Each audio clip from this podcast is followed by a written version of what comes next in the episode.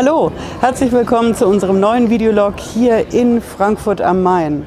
Unser Thema ist heute die Fake-Anrufe und Fake-E-Mails vom Finanzamt. Bis gleich.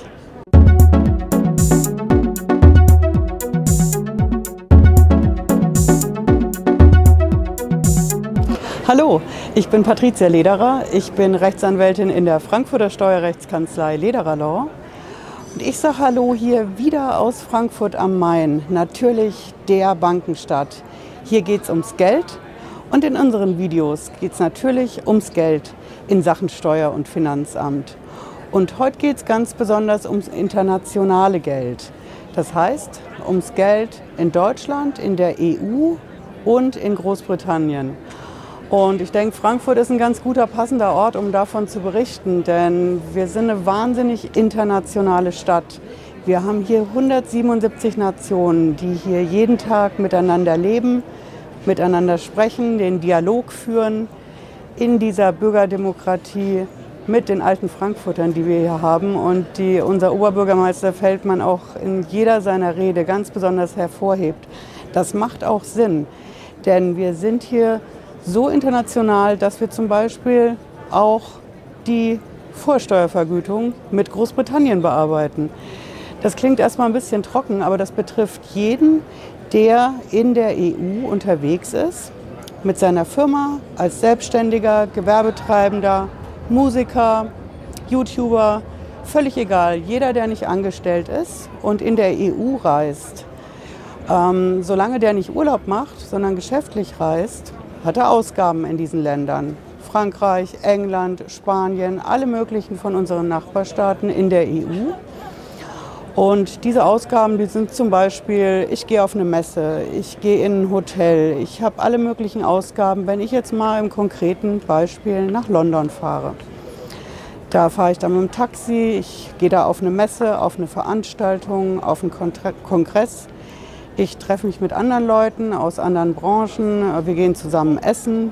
Überall muss ich Kosten aufwenden. Und in all diesen Kosten steckt Mehrwertsteuer drin.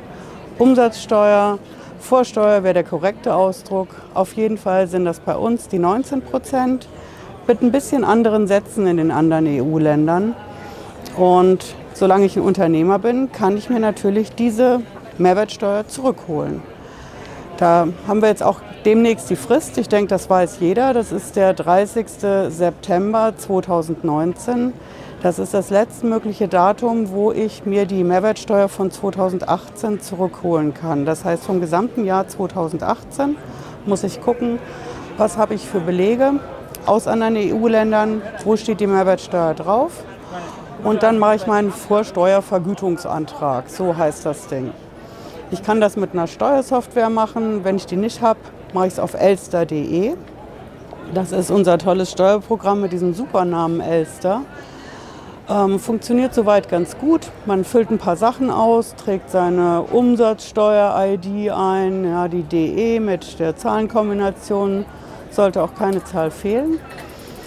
Da muss man so ein paar Sachen beachten. Mindestens 50 Euro Erstattungsbetrag insgesamt sonst bringt es nichts und wird gar nicht erst entschieden. Manchmal muss man Belege beifügen, auf jeden Fall, zack, senden und das Ding ist weg. Ja, das haben wir jetzt gemacht, haben auch ein paar Mandanten von uns gemacht und ein paar Tage später haben wir dann eine Mail bekommen. Und die Mail, die hat das Wappen vom HMRC, das ist das englische Finanzamt. Und in dieser Mail steht drin, wir sollten doch den Vorsteuervergütungsantrag vorbereiten mit einem Betrag etwa 200 Pfund britische und sollen den dann einreichen. Und da denkt man so, okay, was soll das? Ich habe ja das eben gemacht, also vor ein paar Tagen. Ich habe das Ding gesendet. Was wollen die? Gelesen, gelacht, gelöscht. Ein paar Tage später kommt die nächste Mail, auch wieder vom HMRC. Und da steht dann drin, ja, wir haben Ihren Antrag erhalten, der Erstattungsbetrag, den Sie beantragen, ist so und so viel. Ähm, Sie hören von uns, das hier ist nur eine Empfangsbestätigung, sonst nichts. Auch in dieser Mail keine Signatur. Diesmal zwar auch kein Wappen, aber auch keine Signatur. Und jetzt blenden wir die mal bitte ein. Ja, und äh, man sieht deutlich, es gibt zwar einen optischen Unterschied mit diesem Wappen, aber beide E-Mails sehen aus wie Spam, ganz klar. Ich habe komische E-Mail-Absenderadressen. Ich habe keine Signatur, keine Bearbeiterhinweise und nichts.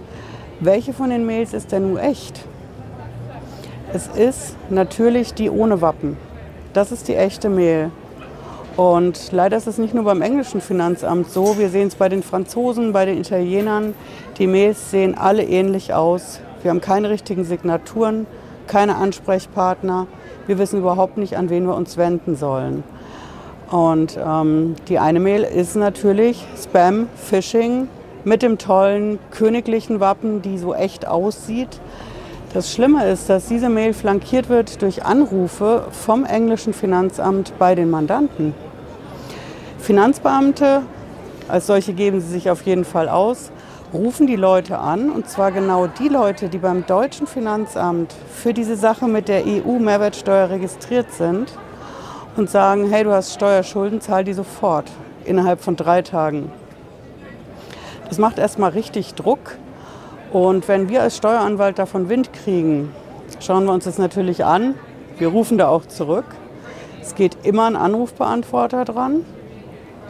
Und richtig auf die Schliche kommt den Leuten eigentlich keiner. Das englische Finanzamt hat auf seiner Internetseite insgesamt zwölf Seiten Anleitung veröffentlicht, wie man Fake-Anrufe und Fake-E-Mails erkennen könnte, wenn man wüsste, dass diese Info sich auf der HMRC-Webseite verbirgt.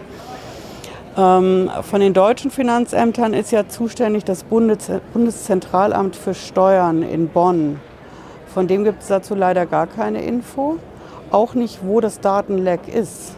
Denn irgendwo werden die Daten abgegriffen für die Anrufe, fake, und für die Mails, fake. Bleibt also nur eins, ignorieren und auf die Erstattung warten. Richtung Ende des Jahres, manchmal Anfang nächsten Jahres. Und auf jeden Fall alle Mails, die in der Richtung kommen, erstens nicht beantworten, zweitens vor irgendeiner Aktion wie Faxantwort oder ähnliches checken, ist das die richtige Adresse, an die ich mich wende. Und drittens, ganz wichtig, nicht diesen Login verwenden, der auf dieser E-Mail-Adresse mit dem königlichen Wappen ist. Da ist ein Klick-Button, wo man sich einwählen kann. Und wenn ich das mache, kriege ich meine Mehrwertsteuer nicht und noch Schlimmeres ans Bein.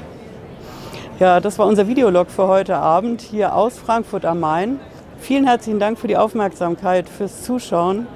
Lassen Sie mir gern ein Däumchen hoch da, ein Abo und immer gerne einen Kommentar. Und bis nächsten Freitag. Ciao.